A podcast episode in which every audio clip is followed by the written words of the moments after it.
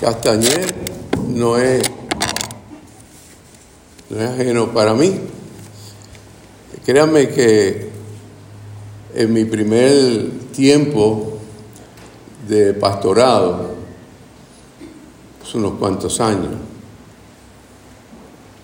el reverendo Clodomiro Crespo, en la casa pastoral, yo eh, me quedé en varios fines de semana, porque Clodomiro me invitaba por acá, yo estaba bien, bien jovencito en ese tiempo, en todo sentido de la palabra, y Clodomiro y su esposa gentilmente. Nos invitaban y nosotros no, me hospedaba acá. Y con mucho experiencia, diría, muy sublime, siempre se grabó en mi mente el ruido de, río detrás de la casa pastoral y el café que me hacía Clodomiro por las mañanas. Así que estuve... Y luego hace unos años atrás, no, quizá algunos de ustedes se acuerdan, pues compartí con ustedes el púlpito trayendo la comunión hace como tres años. Mi esposa y yo estuvimos por acá en un par de ocasiones. Así que eh, me alegra mucho estar con ustedes, me alegra mucho ver a Clodomiro, a quien amo, aprecio y siempre lo llevo con mucha admiración. Y y segundo, pues ciertamente esta iglesia, yo diría, tiene cierta empatía con los callellanos, porque yo estuve aquí hace muchos años y, Benigno estuvo acá y Aníbal estuvo acá, así que parece ser que Castañer y Calle pues tienen cierta empatía. Me alegra, gracias al reverendo Aníbal, reverendo doctor Aníbal Cruz y ustedes por invitarme a este cierre de aniversario y eh, vamos por, a tomar algunos minutos. Sé que hay un almuerzo, eh, me, va a encantar escuchar el saxofón porque yo soy un saxofonista frustrado que siempre hubiese querido tocar saxofón. ¿Dónde está el hermano que toca saxofón? Allá atrás. Ah, bueno, pues está por ahí. Así que va a ser un placer para mí escucharlo.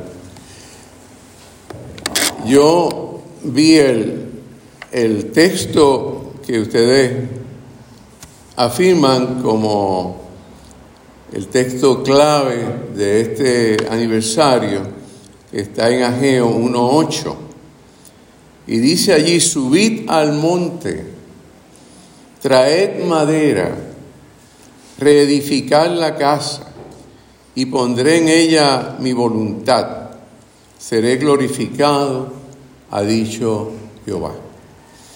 Yo imagino que aquí en Castañer esto de los montes no es nada extraño. ¿Cuántos ven el monte allá atrás? El monte. Subid al monte. Pues voy a tratar en esta mañana de ir a varios montes. Vamos a ir a dos montes. El monte que indica Ageo, pero les voy a invitar a buscar en Mateo 17, 1 al 9. Pueden permanecer sentados. Yo sé que ustedes eh, han, han leído, han escuchado este texto. Mateo 17, 1 al 9. Puede que varía un poco la lectura que voy a hacer porque uso la lectura de la Biblia hispanoamericana, traducción interconfesional, pero esencialmente un texto que ustedes conocen, Mateo 17, del 1 al 9. Bien, seis días después, dice así, Jesús tomó aparte a Pedro y a los hermanos Santiago y Juan y le llevó a un monte, a un monte alto. Allí se transfiguró en presencia de ellos. Su rostro resplandeció como el sol y su ropa se volvió blanca como la luz. En estos, los discípulos vieron a Moisés y a Elías conversando con él. Pedro dijo a Jesús, Señor, qué bien estamos aquí. Si quiere, haré aquí tres cabañas, una para ti, otra para Moisés y otra para Elías. Y aún estaba hablando Pedro cuando quedaron envueltos en una nube luminosa de donde procedía una voz que decía, este es mi Hijo amado, es en quien me complazco, escúchenlo. Al oír esto, los discípulos se postraron rostro en tierra, sobrecogidos de miedo. Pero Jesús acercándose a ellos los tocó y les dijo, levántense, no tengan miedo. Ellos alzaron la voz, los ojos, perdón, ellos alzaron los ojos y ya no vieron a nadie más que a Jesús. Mientras bajaban del monte, Jesús le ordenó, no cuenten esta visión a nadie hasta que el Hijo del Hombre haya resucitado. Para el profeta, ese profeta en particular tenía una, un indicativo, vamos a ponerlo así, de afirmar el templo, de reconstruir el templo. Porque el templo es un aspecto, es un elemento icónico de la fe hebrea, el templo, que unas veces fue edificado, después destruido, y aquí Dios está diciendo hay que, le dice a la gente, suban al monte allá Castañer, suban al monte Castañer allá, traigan madera para reconstruir el templo.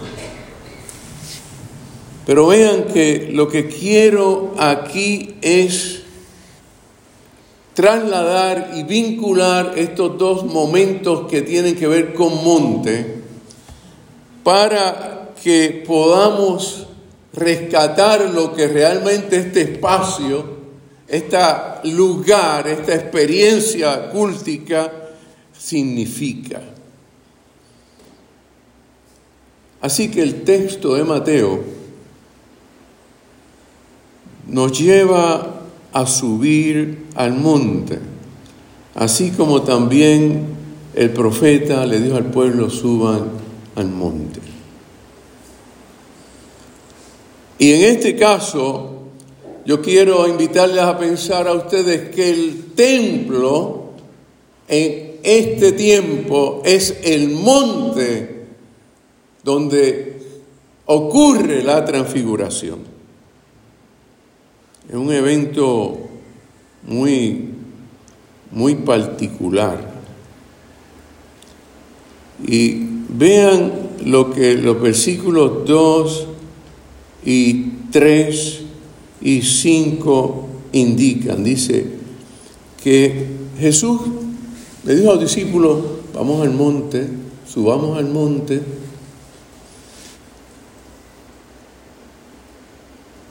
Y allí se transfiguró en presencia de ellos, y su rostro resplandeció como el sol, y su ropa se volvió blanca como la luz.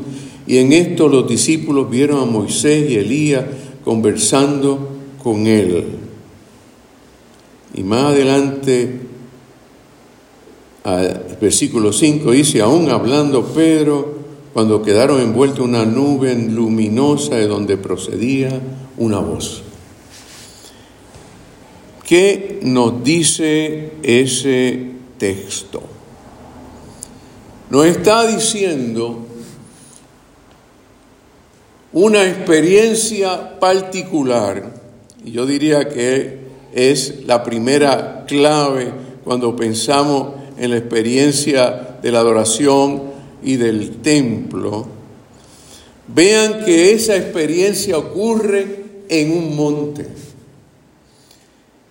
y que es una experiencia muy única. Es un momento, yo diría, de espiritualidad. Es un momento sublime. Es un lugar donde verdaderamente es un espacio donde la presencia, la gloria, la perfección profunda de Dios se revela.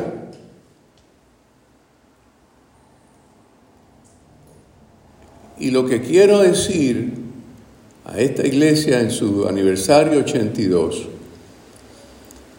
es que pensemos simbólicamente que este espacio, esta experiencia, este lugar se convierta en el monte donde experimentamos y vemos la experiencia de la transfiguración, lo que quiere decir que este lugar sea lugar donde vivamos profundamente la espiritualidad y, la conexión profunda con el Dios que se nos revela de una manera particular en este tiempo.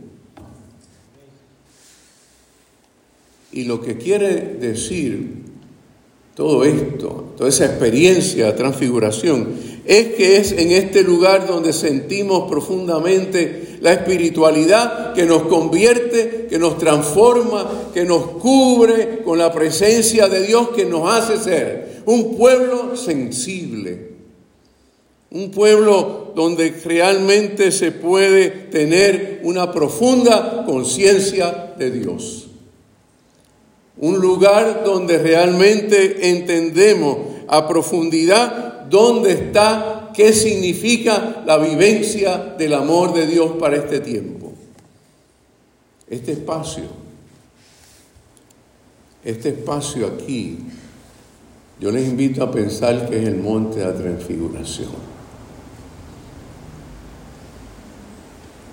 Donde Dios se deja sentir de una manera diferente,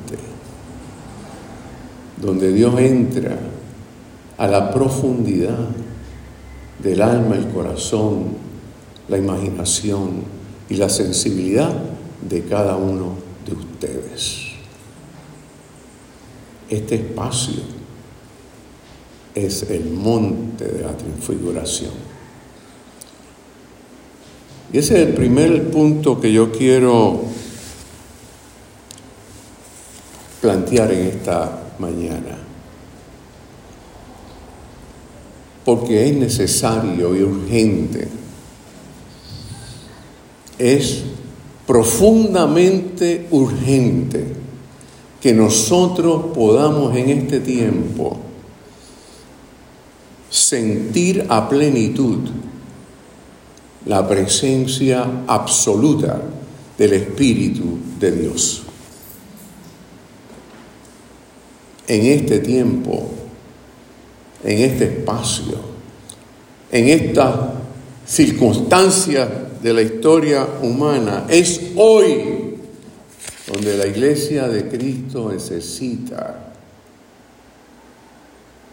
mirar a Dios desde la profundidad.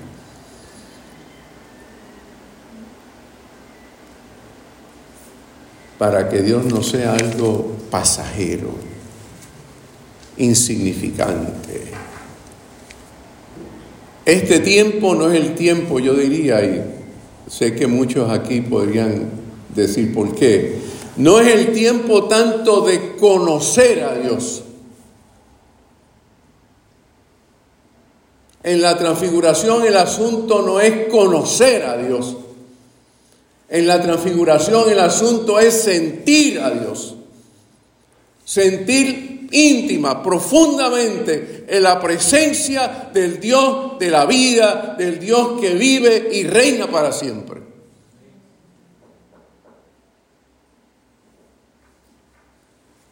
Yo diría que en estos tiempos, en los últimos siglos, ha habido mucha teología y muy poca espiritualidad. Tenemos un superávit de conocimiento de Dios, pero un déficit de sentir la presencia especial de Dios en el monte de la transfiguración. Es tiempo de subir al monte de la transfiguración como subió el Señor con los discípulos. Y el templo, este templo, piénsenlo como ese lugar especial donde Dios se reveló de manera particular a los discípulos. Hay un segundo momento que yo quiero también destacar con ustedes. Y algo que me parece que es puntual para esta comunidad de fe, para cualquier comunidad de fe en este tiempo. Y es en ese versículo 4, que ustedes lo ven, y estoy señalando versículos porque los bautistas se supone que somos y los discípulos también, son, y los metodistas también. Los protestantes dicen que somos el pueblo de la Biblia, ¿verdad? El pueblo de la Biblia. Así que Cintia tiene que haber hablado allá de eso, el pueblo de la Biblia. Y vean que ese versículo 3 es el segundo momento de este texto que yo quiero destacar con ustedes.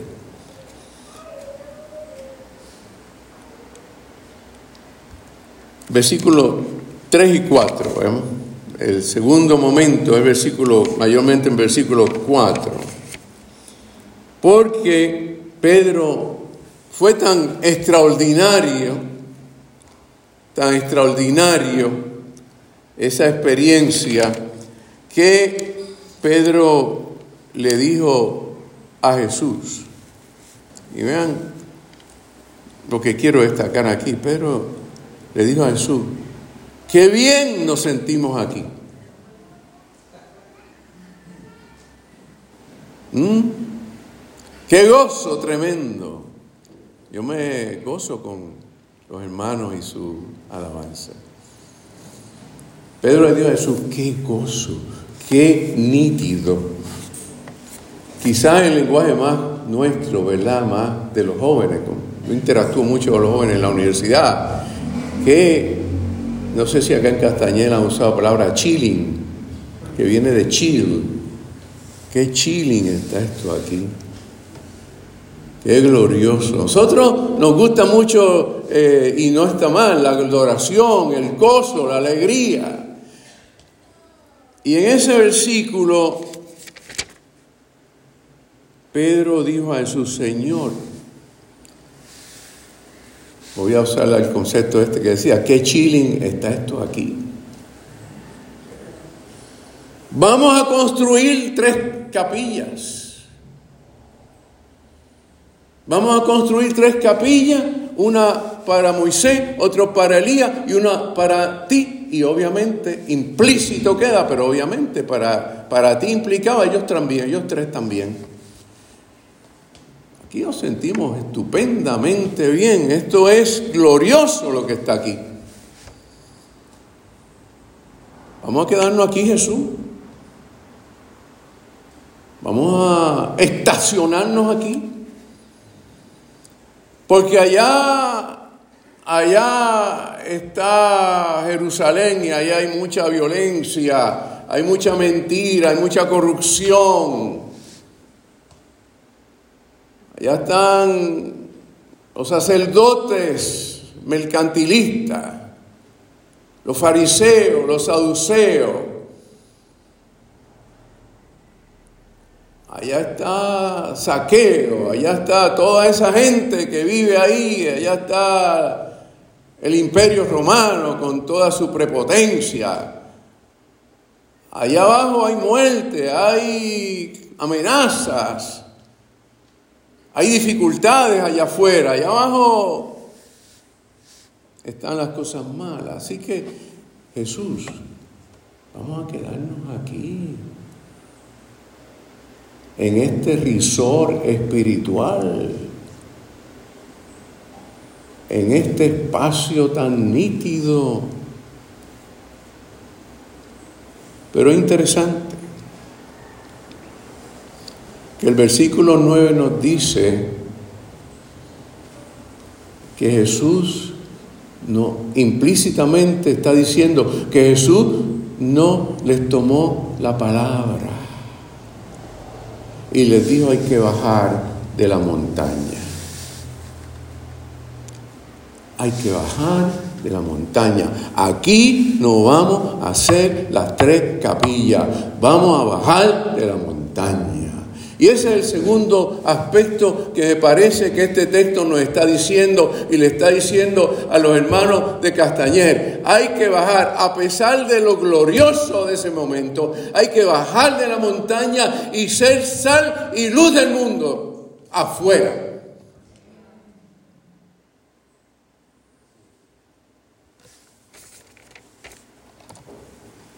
Quizás los chicos de hoy le dirían, a Pedro, I'm sorry.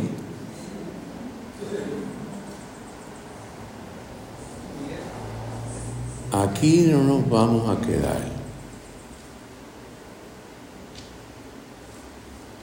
Aquí podrá haber lo más lindo y sublime y místico aquí, pero aquí no nos vamos a quedar. Hay que salir abajo, hay que bajar del monte. Lo subí al monte para que vieran lo sublime, lo bello de la gloria y la presencia de Dios, pero no se queden en ese lugar. Así que la iglesia y los hermanitos de Castañal tienen que salir y bajar la montaña. La montaña. Pueden buscar la madera para construir. Pueden hacer todo eso. Pueden tener esa experiencia mística de espiritualidad, de ver la presencia. Imagínese usted estar allí mirando la transfiguración de Jesús, el diálogo entre Moisés, Elías y Jesús, pero usted ve esa gloriosa experiencia y los discípulos, sobre todo Pedro, Pedro era un listo. Aquí estamos maravillosamente bien. Aquí no hay problema. Aquí no hay que enfrentar los ruidos. En Puerto Rico casi ya no hay ruido. Aquí no hay que estar escuchando los feminicidios, los crímenes, el odio, la corrupción. Aquí arriba esto está maravillosamente estable. Esto es Cerro Mar. ¿Saben Esto es Cerro Mar espiritual.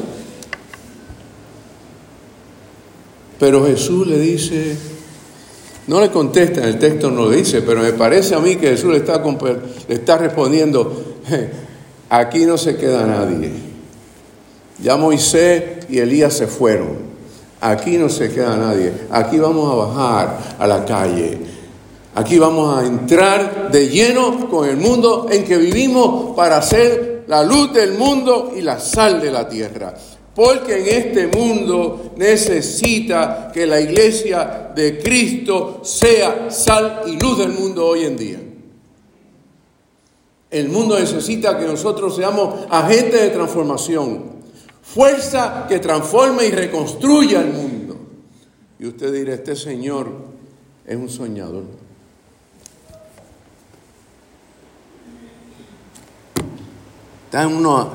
Este señor está en una utopía. Está pensando, yo creo que en Castañez yo lo puedo decir, porque es una frase muy puertorriqueña. Este señor está pensando con pajaritos preñados. ¿Usted ha escuchado esa frase? Está pensando con cosas extraordinarias. Pues mire, el Señor que se le reveló a los discípulos en el monte de la transfiguración es el Señor Jesús de Nazaret que piensa en cosas extraordinarias y nos invita y nos reta a bajar de la montaña para hacer cosas extraordinarias en el mundo en que estamos.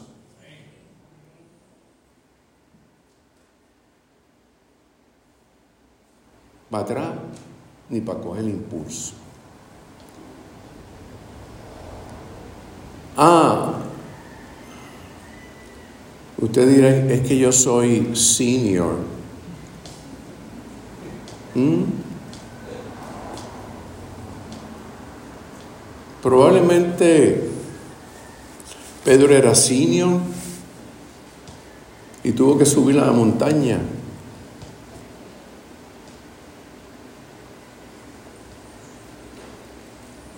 No hay excusa. Si te encontraste con el Dios de la historia, Jesús de Nazaret, en la montaña de la transfiguración, Él te llama a ti, no importa quién, la edad que tenga, las circunstancias que tenga, los achaques que tenga, la enfermedad que tenga, el Señor te llama que bajes de la montaña y hagas la diferencia en el mundo. No vas a hacer las tres capillas, Pedro. Ninguna tres cabañas va a haber aquí. Vamos a bajar la montaña. Así que hermano, lo que quiero decir con esto que está bien que estemos aquí cómodos en el templo.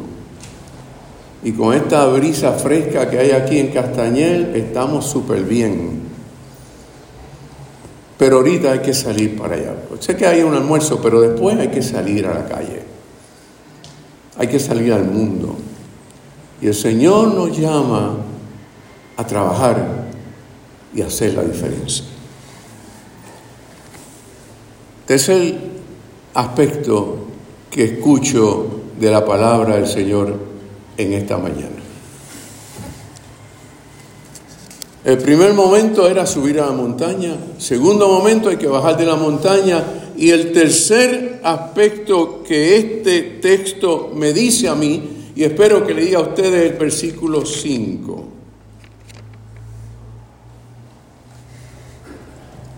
Ese sí es tremendo. Versículo 5. Mire lo que dice. Aún estaban hablando Pedro cuando quedaron envueltos en una nube luminosa de donde procedía una voz que decía, vean lo que decía la voz. Es clave para ustedes y para mí, para nosotros lo que decía la voz. Lo llevó a la montaña, lo bajó de la montaña y lo ubicó y le dijo, Este es mi Hijo amado en quien me complazco. La palabra clave, la palabra fundamental en este texto para mí es a Él escúchenlo. A Él escúchenlo.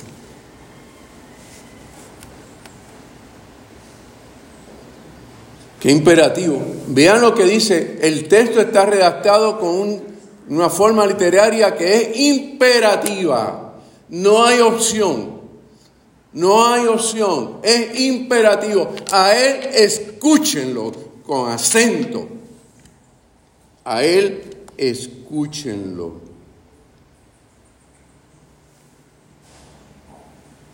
Implícito. A él escúchenlo. No escuchen a los falsos profetas de la mensaje de prosperidad. A él escúchenlo. Al que dijo, no hagan riquezas aquí. No hagan riquezas aquí, háganla en el reino de Dios. A él escúchenlo, no escuchen a los profetas de la prosperidad. No escuchen a otros que no sea Jesús. No escuchen a los profetas del fanatismo religioso que parece ser que embarga al mundo. No escuchen a los profetas que hablan del culto a la riqueza.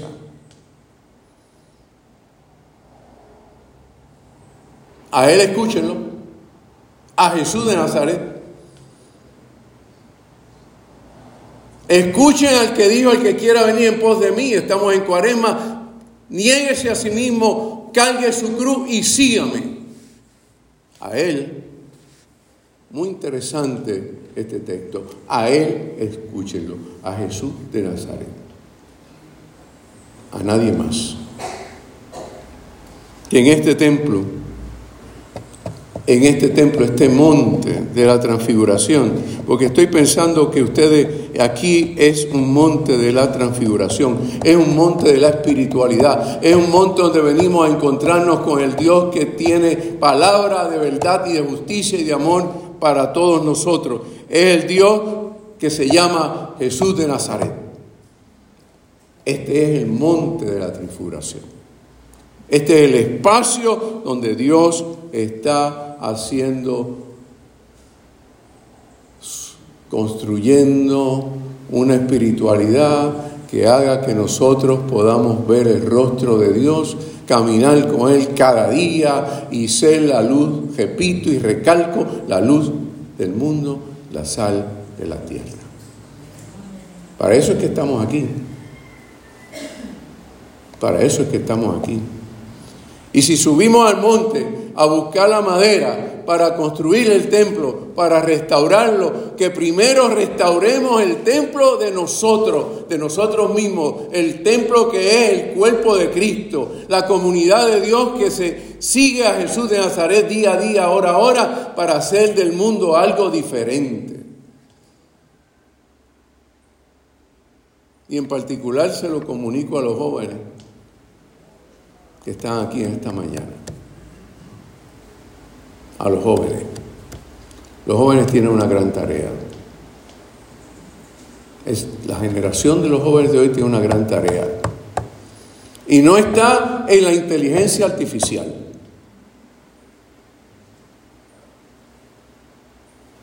Está en el Evangelio de Jesús de Nazaret. Y no estoy hablando de religión, jóvenes, estoy hablando de religión. Estoy hablando de evangelio, porque el evangelio es mucho más que la religión. Así que le dejo ese objeto a los jóvenes. A ustedes el Señor le está hablando, está diciendo, hagan la diferencia. Suban al monte, pero bajen a la tierra también, con los pies en la tierra, mirando al prójimo, mirando al que está al lado, mirando a la gente cotidiana. A Él escúchenlo Así que hermanos de Castañel, oren por este lugar, por esta comunidad. Ámense uno a los otros, pero amen al mundo que les rodea. Promuevan la reconciliación, la empatía, el perdón, la amistad, la justicia, la paz en este lugar, en este espacio. Prediquen, hermanos de Castañel, prediquen cuando bajen del monte el reino de Dios y su justicia. Y termino con uno de los poemas que más me agradan, de un gran chileno, les invito a escucharlo. Si quieren pueden cerrar eh, sus, ojos inclinar su rostro y escuchar esta pequeña lectura de este poema. Solo le pido a Dios que el dolor no me sea indiferente, que la resaca muerte no me encuentre vacío y solo sin haber hecho lo suficiente. Solo le pido a Dios que la guerra no me sea indiferente. Es un monstruo grande y pieza fuerte. Toda la pobre inocencia de la gente, solo le pido a Dios que el futuro no me sea indiferente. Feliz aniversario y Dios lo utilice poderosamente en este tiempo. Dios los bendiga.